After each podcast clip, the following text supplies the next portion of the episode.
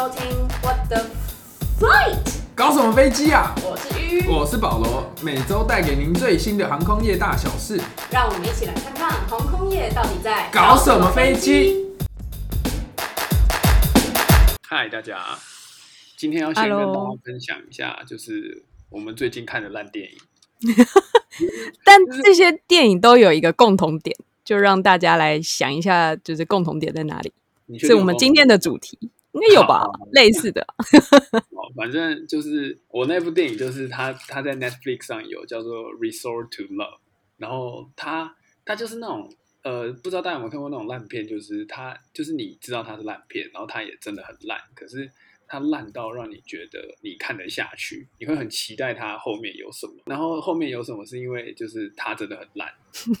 然后那部电影就是。大概你看十分钟就知道结局是什么，反正在讲一个女的，然后分，然后被被未婚夫劈腿啊，然后就去别的地方，然后结果当歌手，结果她又遇到未婚夫，反正整部电影就是烂透了。然后就是它只有两个优点，就是它是那种 MV 式电影，就是音乐很好听，然后风景很漂亮，就这样。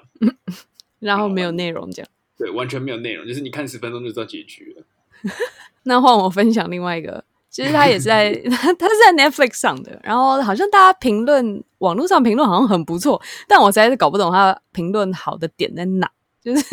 他就是说有一架飞机马上就起飞了，然后呢中间就是乘客之中呢有一个妈妈，她其实就是她带一个小孩，小小男孩，小男孩大概可能三四岁吧。然后呢，他其实那个妈妈在小时候的时候，在小男孩小时候的时候就有被吸血鬼咬过。可是呢，他就一直有注注射那种药，我不知道什么药，然后就是控制自己这样。然后呢，结果在飞机飞到一半的时候就被劫机了，然后坏人大概有四五个吧，五六个。然后呢，妈妈就突然吸血鬼性大发，然后就决定要就是替天行道，然后呢就就跑去就是就是就是跑去咬了那些坏人这样。然后呢，但其中有一个坏人，就是他就是在趁着就是妈妈还没有。就是反正就是呃状况不太好的时候，然后就抽他的血，然后就注射到自己的身上，所以那个坏人他也自己也变成吸血鬼，然后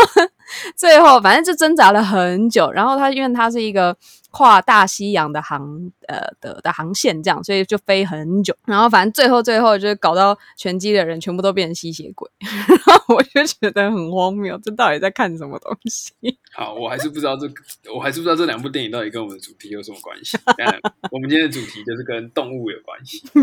然后先跟大家分享一个小新闻，这个新闻我真的觉得非常的贴切。今天就是那一个俄罗斯的人的爱猫主义者，然后他想要带他的猫一起飞商务舱，可是呢，因为航空公司它是有限制猫的体重，就是限制在十七磅以下，但是他的猫太胖了，他的猫是二十磅。所以呢，他还是想带他的猫，他就在附近呢的爱猫人士找一只比较瘦一点的猫，然后长得跟他的猫很像，然后最后就居然就这样被他蒙混过关了。就是他进去之前就把他的猫再换过，因为他们是一起搭，所以不会托运。然后呢，结果他们后来他后来就开始发文炫耀啊，然后就有工作的人发现那只猫怎么那么胖，然后后来一比对之后才发现说他乱带别的猫，然后就被罚钱，然后听说航空公司非常的不爽这件事情。哎、这听起来蛮蛮有机会会发生的，因为你也不知道那只猫就是长到底长得方的、圆的、扁的这样。可是你要你要想，它可以在登机前借到一只长得很像，然后又够瘦的猫，这 真的是很好笑的一件事情。也是蛮奇迹的。所以，我们今天要聊的就是带动物上飞机这件事情。然后其实动物登机有蛮多种方式，就比如说你可以让它坐在你旁边，或者是把它当成行李，或者是另外一种就是专门就是载运动物的这种形式。我们就是一个一个来跟大家介绍说，如果你下次就是要出国的时候。想要带着你心爱的宠物一起出国，那你有哪几种选择？第一种就是直接带动宠物登机，就是让它坐在你旁边。可是这种情况就是有一点，我觉得是蛮取决于航空公司他们敢不敢。就是一来是因为怕说可能动物有的会会叫啊，或者说会有味道，然后或者说你要中途又要喂它吃东西，然后它可能又吃喝拉撒睡之类的，有点麻烦。所以他会觉，就是他会可不可以带你的宠物坐，让你的宠物坐在你旁边，是取决于它你宠物的大小，然后种类还有年纪。所以这些都是就是会会受到限制的。然后，而且太胖的猫就不能、就就会被限制，这样 因为大小太大了，这样就太巨大。而且它就是每家航空公司规定不一样，然后机场能够接受的宠物形式也不太一样，所以也是要看你那个目的地能不能接受。然后另外就是你要把动物带上机的时候，它我记得，因为就是反正为了要让动物也过得开心，就是它在机上不不会忍受就是太长时间就是被压迫的感觉。所以通常航空公司都会决定，就是规定说你的呃箱子，就是你装宠物的箱子，必须让宠物可以在里面，就是有一个回旋，可以那什么三百六十度旋转的空间，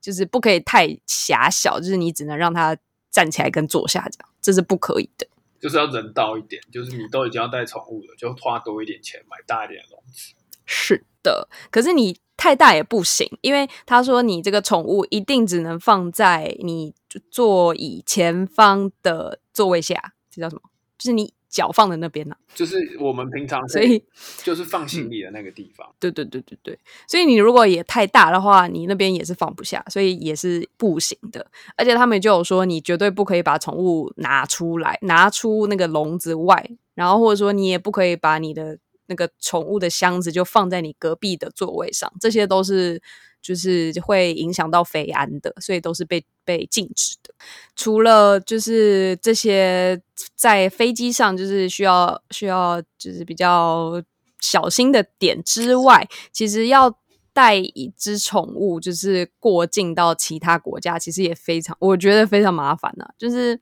你人就是要护照嘛，那你宠物当然也是要有类似的东西，就是除了它要过安检之外，你一定也要附上它的检疫证明，然后还有目的地能不能就是接受你这只宠物，就是有可能我不知道宠物有没有就是这种限制、就说有某种某哪哪一种宠物不可以带进哪一国，但植物是不是比较有有就是有些有些国家就会禁止带一些比较危险的宠物，哦是哈对，就是它不能带那一些，然后可能太凶猛传染病的关系。哦传染病哦对对，所以除了检疫证明之外，就呃所以检疫证明就是非常的重要。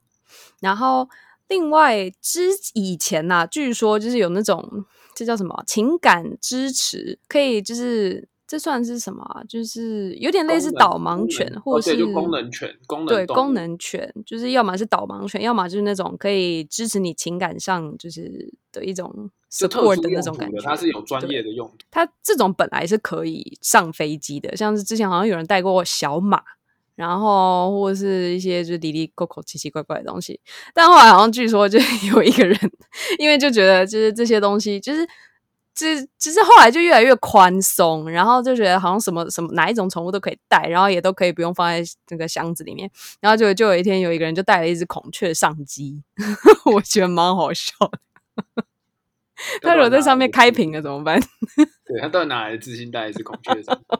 我不知道。然后就是因为这件事情，然后就是造成困扰，所以之后就是所有的这种嗯 emotion support 的动物都被禁止。但导盲犬应该是还是可以吧？它应该算是功能的，就是 functional 的。所以可能还是要就是还是要看看状那况。大家不要乱来啦，珍惜自己的权益，好不好？不要每次在什么孔雀上机，到底在想什么？真的，我真的是搞不懂。然后或者是呢，就是把宠物直接当成行李，然后它就会放在下面的货舱。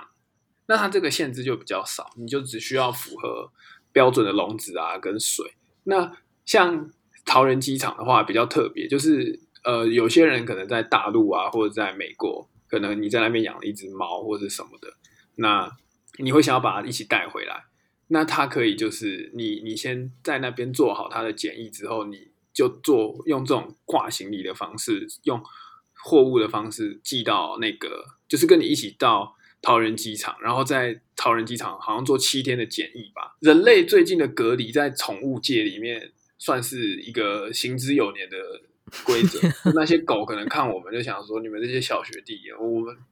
我们这些狗都已经不知道检疫多少次了，你们在那边唧唧歪歪。他们是要留在机场检疫哦。对，检疫就是它不能有一些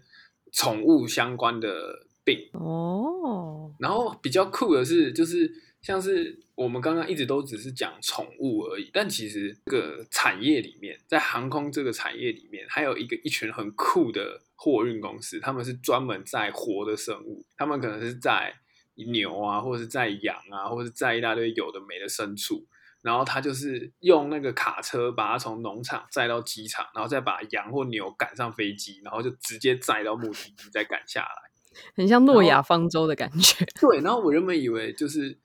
我原本找的时候，我以为哦，那可能是某家航空公司特地提供这个服务，结果不是，是有专门的航空公司就只做这个服务，它就是专门来运送这些、呃牛鸡猪羊等生物，就超酷的。它的货机里面就是设计好，就是装一大堆牛，然后当然所以它里面所以它里面就是栅栏这样，然后对对，就是笼子，哦然后就把牛丢到里面这样。会很酷诶。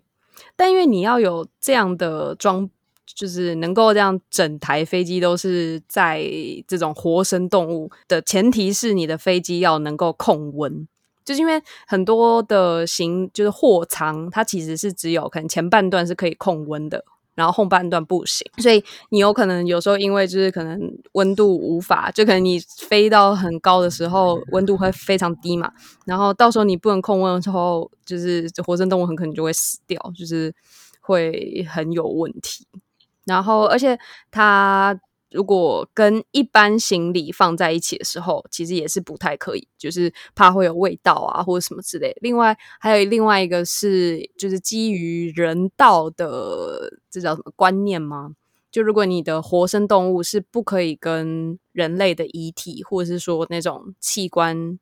放在一起的，就是怕会一些有污染的那种风险。好，所以第三个我们就要来讲说，像刚刚那种形式，就是整个把活生动物当成 cargo 来运。那这边我们最红的这个东西，对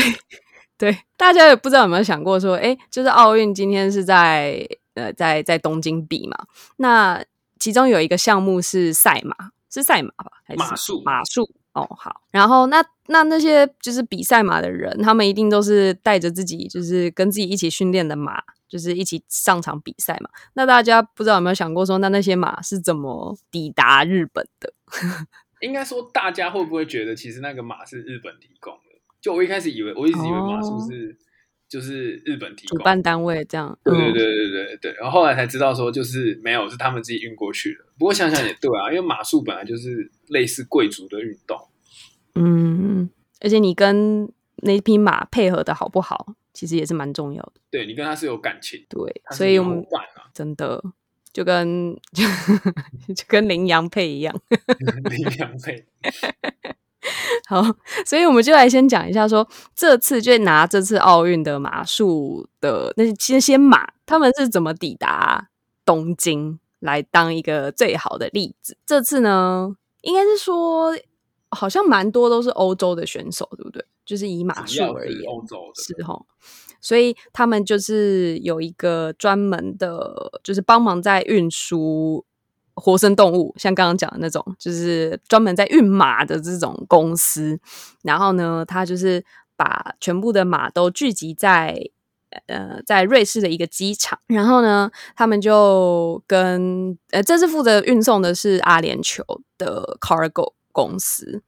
然后他们是用波音的七七七 Freighter 来运送这呃好几只马，好多少只啊？我看一下，它三十六匹，三十六批是一架，然后他们总共有十五架，五百四十匹，五百四十批，天呐，傻眼。好，反正总之他们这就是要在起飞前就要七天先自主隔离，等于就是先这个我不知道为什么哎、等于反他们反而是抵达之后不用隔离，他们是起飞前要隔离。那他就是把他就是先隔离，确定你没有病，然后再再带过来嘛。哦，好像也是哦。那人类可不可以也是起飞前先七天 然后到当地就是 PCR 检测就好了。对，就是我们现在人类也要开始来比照动物办理。对，好，然后呢，其实运送这运送这个马匹的工作实在是不容易，因为你可以想象马就是有可能就是乱跑啊什么之类的，所以你一定要让它在一个很舒适的笼子里，然后但是还要把这个大笼子搬上机。然后它那个笼子是有一定的规格的，然后正常来说好像是可以放三匹马，可是这一次的因为都是贵客，所以他们都是坐就是商务舱，就是一匹马就是直接占了三匹马可以坐的位置，比比比比人搭的还要好，这样 真的，他们就是旋转跳跃都没问题。然后呢？就是因为他是从他是从刚刚说哪里啊？瑞士，然后中途停杜拜，然后再飞到日本，然后这总共飞行时间大概花了十八个小时，然后所以马就要在上面生活十八个小时，也是蛮辛苦的，我觉得。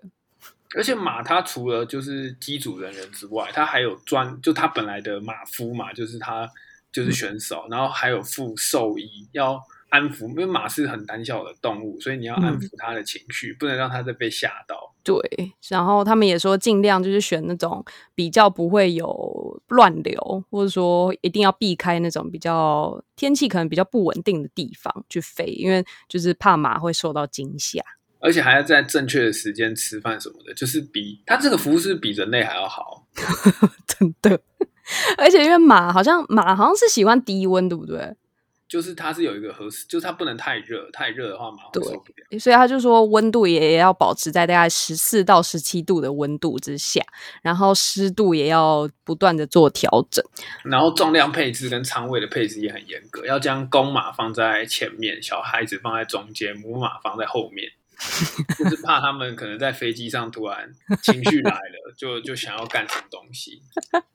这样子可能飞安也很危险的，好可怕。就是我们要避免荷尔蒙的乱窜，所以要把小朋友放在这中间，对，阻挡一下，混乱一下那个味道，这样。然后呢，这些马就是应该说怎么讲，你。一次载十五匹马，呃，不不，一次载了三十六匹马，然后你总共要同行的装备大概有到十万公斤，哇，好重啊！但也可以想象，就是光那个马鞍呐，然后什么之类，应该就蛮重的。然后另外还要装载六万公斤的食物，就光三十六匹马，然后飞十八个小时就要六万公斤，哎，好夸张！那马本来就吃很多，然后又这么多，然后又要吃。又要那么久，他们又是奥运选手，对，合理要让他们维持就是一定的精良的状态。然后就说一匹马，然后也要四十 liter 的水，所以然后要再乘以三十六匹，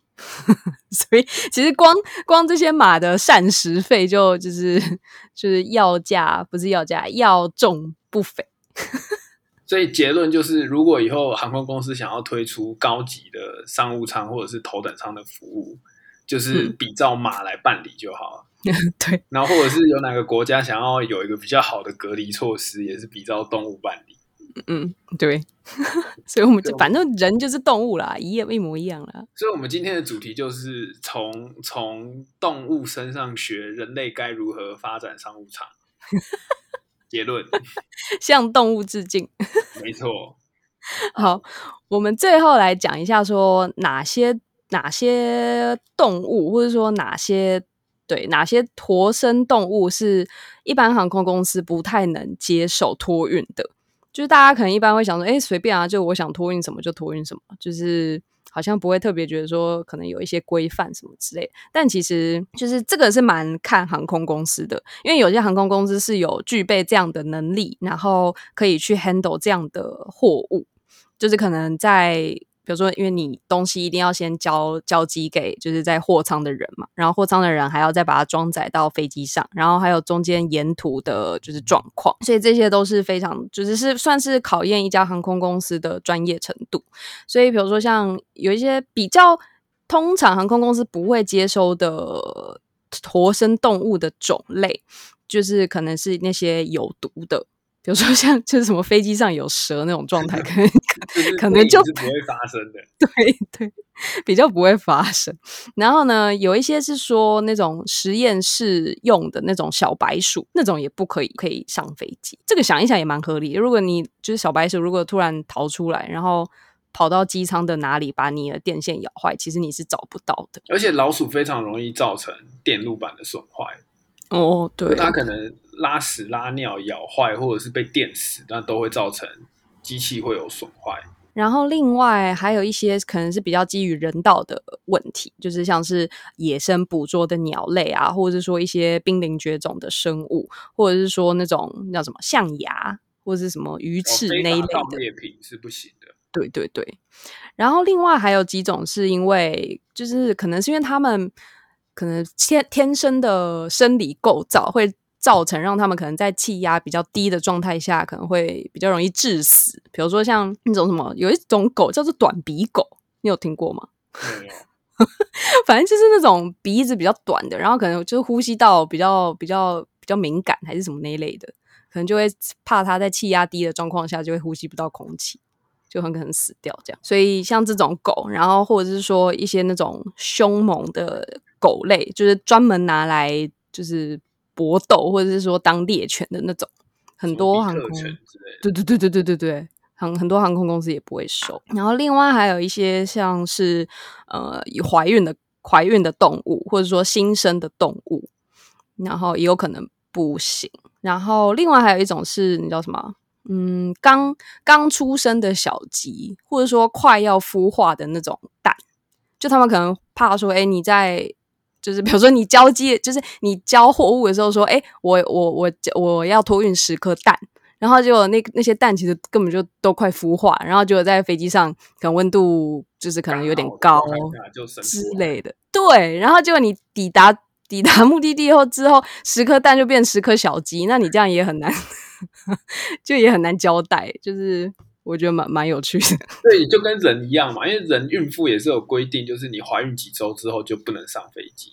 哦，是哈，好对，所以你你如果就很多人很喜欢去美国生产嘛，那你自己就要算好，就是好，我记得没错的话是三十二周之后，怀孕三十二周之后你就不能上飞机了。